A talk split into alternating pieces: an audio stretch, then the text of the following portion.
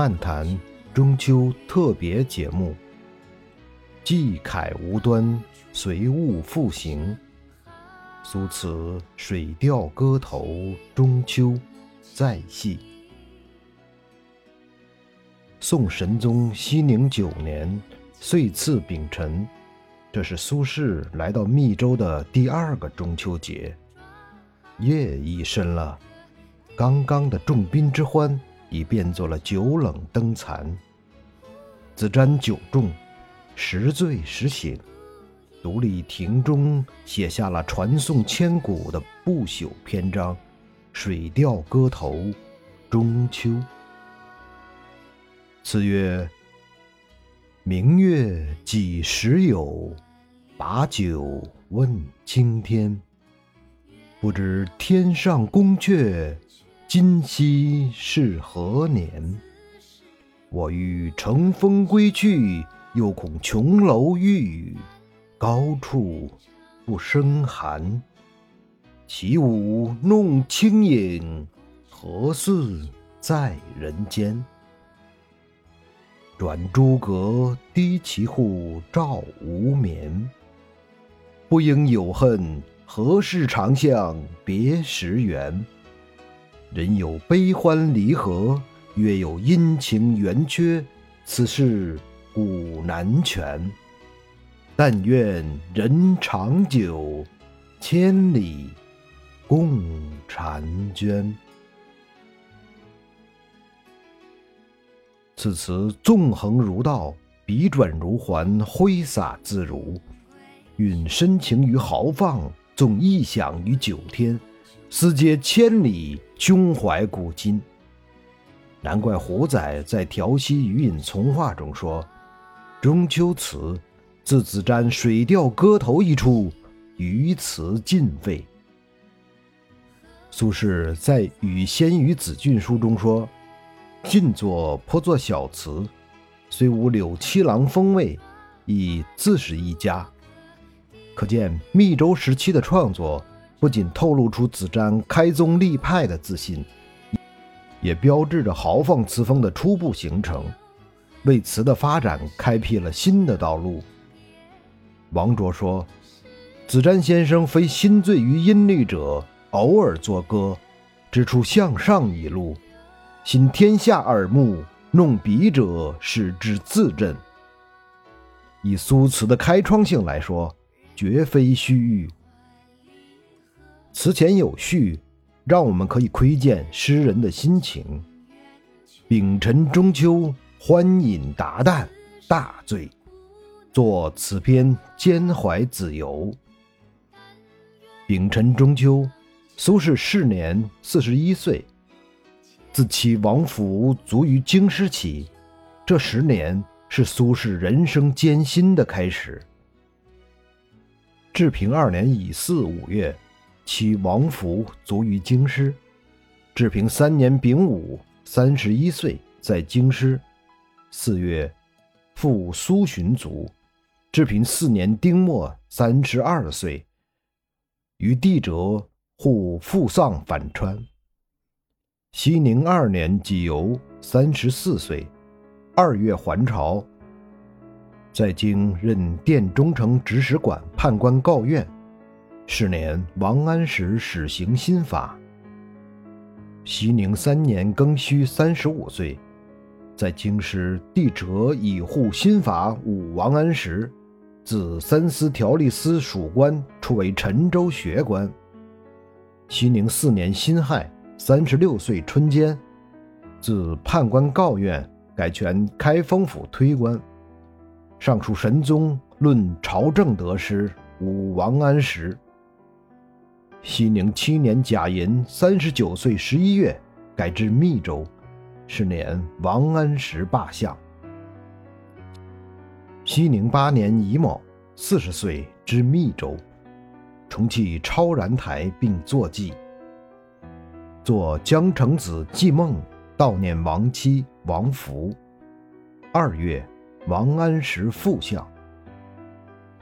人生开始在诗人面前展示了他峥嵘的一面。但密州时期还不是诗人生命里最低潮的时候。比起后来的乌台诗案，壮年的苏轼仍有着强烈的入世情怀。苏轼同时期的词作，一首《江城子·密州出猎》，足以让我们看到他满腔的豪情和炙热的生命力。老夫聊发少年狂，左牵黄，右擎苍，锦帽貂裘，千骑。卷平冈，为报倾城随太守，亲射虎，看孙郎。酒酣胸胆尚开张，鬓微霜，又何妨？持节云中，何日遣冯唐？会挽雕弓如满月，西北望，射天狼。这首词作于熙宁八年冬，时年作者四十岁。词的前半阙以三国时孙权自况，极言出猎的状况；后半阙又以汉文帝时魏尚自比，一说以冯唐自比，希望能被朝廷重用，去守卫边疆，杀敌为国，建功立业。虽然辽发、鬓微霜、冯唐等。透露出了一点寂寞与自伤，但这些都是一闪而过的。很快，我们就会被“千骑卷平冈，会挽雕弓如满月，西北望，射天狼”这样如电影画面的豪言壮语所激动。苏轼说：“这首词他曾令东周壮士敌长顿足而歌之，吹笛击鼓以为节，颇壮观也。”然而，中秋词序中所说“欢饮达旦”，不禁又使人略感踌躇。诗人快乐吗？在这屡遭贬斥、兄弟离散的中秋之夜，果真能一醉解千愁吗？诗人真的是大醉了吗？那又是谁无眠，谁有恨呢？他要表达的到底是怎样的一种情怀？那就让我们逐句解读一下这首词，看作者的情绪是如何出之以醉而诉之以悦的。明月几时有？把酒问青天。起笔突兀，如屈原《天问》，更让我们想起张若虚的《春江花月夜》：“江畔何人初见月？江月何年初照人？”是的，一样的花月夜，一样窘迫的宇宙意识。而苏轼的追问似乎更为超迈，这里已经没有人间的拘束，有的只是子瞻与宇宙之间的问答。不知天上宫阙，今夕是何年？又是一问。此时人已醉，他本不需要什么回答。他也并未等待答案。这里只想稍稍说明的是，不知天上宫阙，今夕是何年一句的来历。周汝昌先生在他的《人有悲欢离合》说苏轼《水调歌头·中秋》中说的，那是唐代小说《周秦行记》里边的情节。小说里托名牛僧孺有一次偶然走过一个地方。因请求借宿一宿，却无意中会到了古代的许多美人，如王强、绿珠、杨贵妃等等都在。美人们都作了诗，而且要牛僧孺也作一篇。于是他写道：“香风引到大罗天，月地云阶拜洞仙。共到人间惆怅事，不知今夕是何年。”由此，我们就可以知道子瞻诗里那句“不知天上宫阙，今夕是何年”的来历了。牛僧孺的诗本来是运用《诗经》里面“今夕何夕，见此良人”的词句，那意思并不是说忘记了看日历，所以不知道今儿晚上是哪一天，而是表达了作者的极为惊喜的感情的话，犹如说：“今儿个真不知道是啥好日子，有了这般幸运的遭遇。”但细味苏词此句。却丝毫感觉不到其中有狂喜之感，否则继之而来的高处不胜寒，起舞弄清影的孤独感，不是太生硬了吗？我以为这两句的用典应该源于戴叔伦的诗《二零四守岁》和吕岩的《忆江南》。戴诗曰：“守岁山房迥绝园，灯光香烛共萧然。”无人更献娇花送，有客同餐百子禅。以物化成飞乐界，不知今夕是何年。忧心悄悄魂望寐，坐待扶桑日丽天。吕词曰：“沉醉处缥缈玉京山，畅彻不须轻雁罢。”不知今夕是何年，海水又桑田。同样表达的是对宇宙而言生命的迷茫。欢乐尽处，这短暂而孤独的人生，对于宇宙而言是何等的渺小和偶然。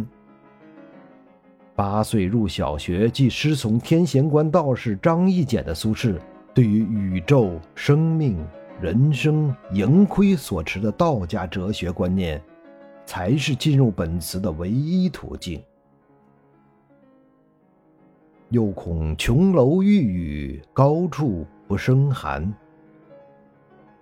我欲乘风归去，他本来就是天上的谪仙。唐代谪仙李白一首题目叫做《把酒问月》的诗，开头说：“青天有月来几时？”我今停杯一问之。黄庭坚则称苏轼与李白为两谪仙，苏轼自己也设想前生是月中人，二人同为诗仙，才高旷世，身世际遇也十分相同，故而心思也常常暗合。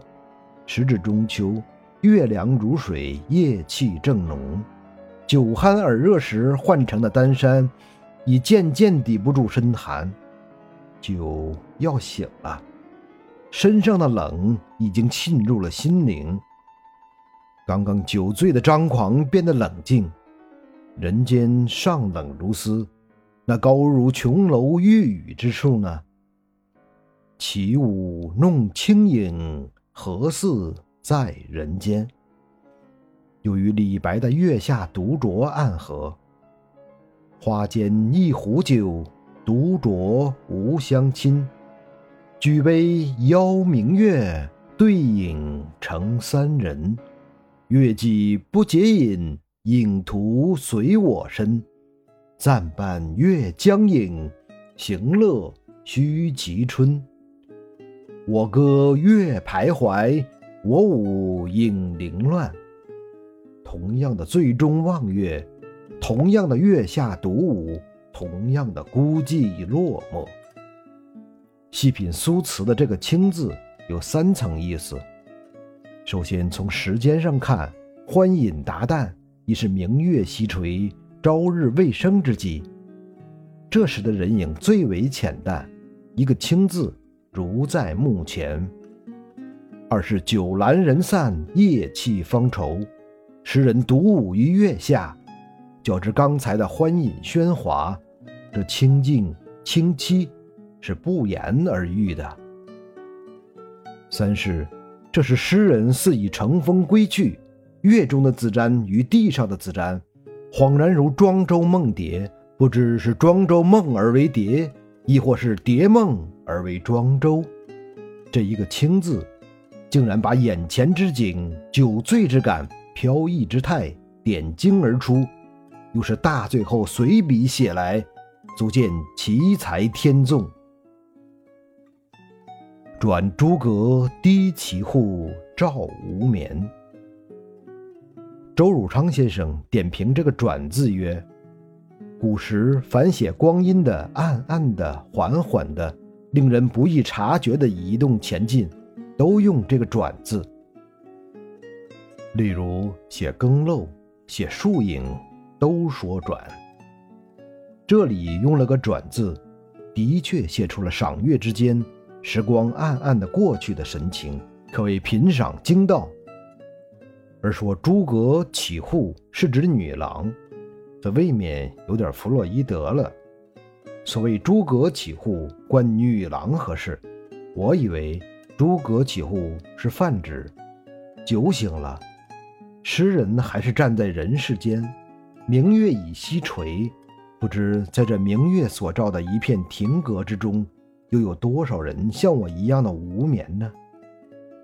这又让我们不禁想起张若虚的《春江花月夜》：“谁家今夜扁舟子？何处相思明月楼？”无眠的人是我，苏轼子瞻呐。这时是要兼怀子由了，与苏辙已经整整五年没见了。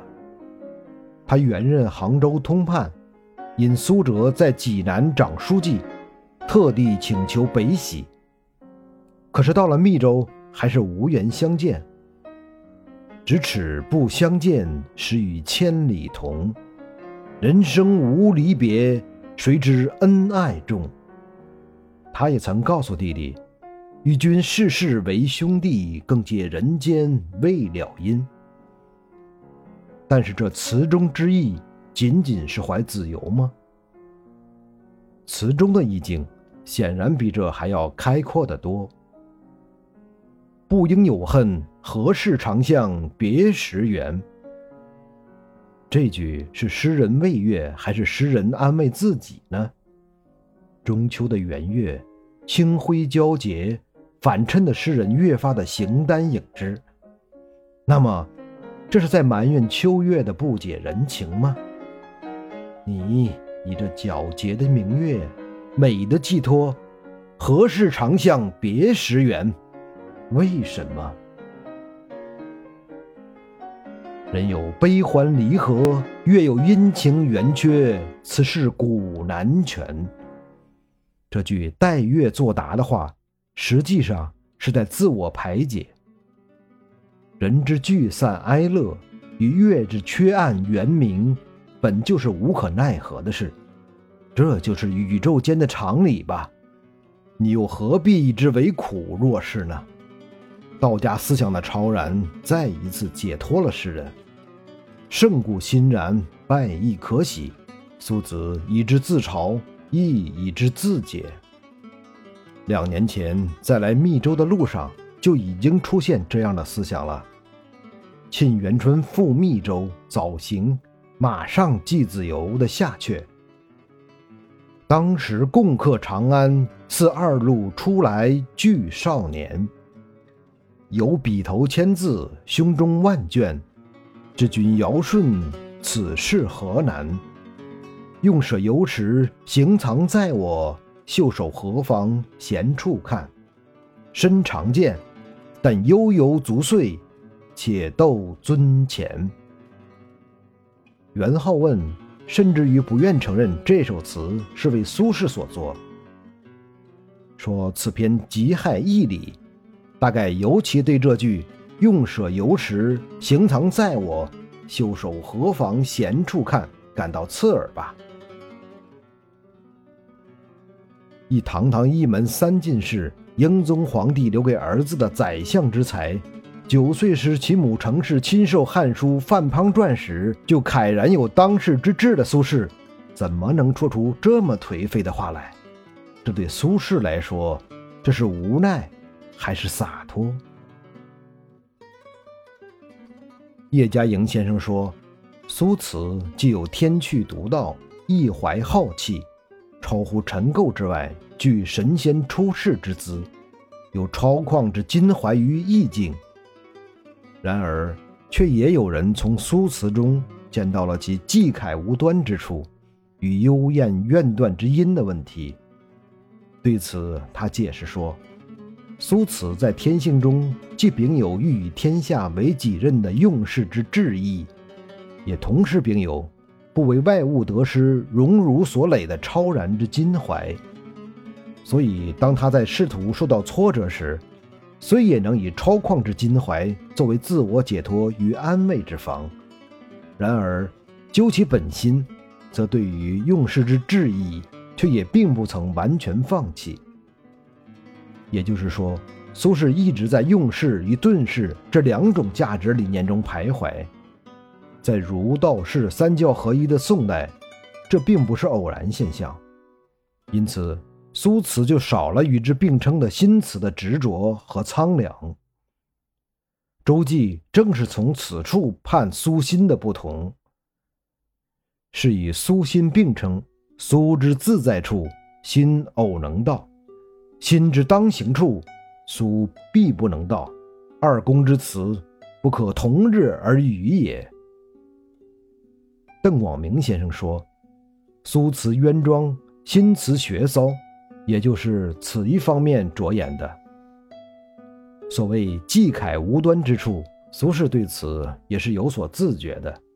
他自道：“乌文如万湖泉源，不择地而出，在平地，滔滔谷谷，虽一日千里无难；及其与山石曲折，随物复行，而不可知也。所可知者，常行于所当行。”常止于不可不止，如是而已矣。审美创作之随物复形不可知，然而这无法之法，也正是苏词风格的根本。正因如此，才有了前人的赞语：“东坡词如春花散空，不着迹象；是柳枝歌之，正如天风海涛之曲，众多幽咽怨断之音，此其上乘也。”但愿人长久，千里共婵娟。既然天意不能随人愿，我辈只有随天意免人力而已。到这两句，已经完全回到了尘世，而意境之阔竟不减于前。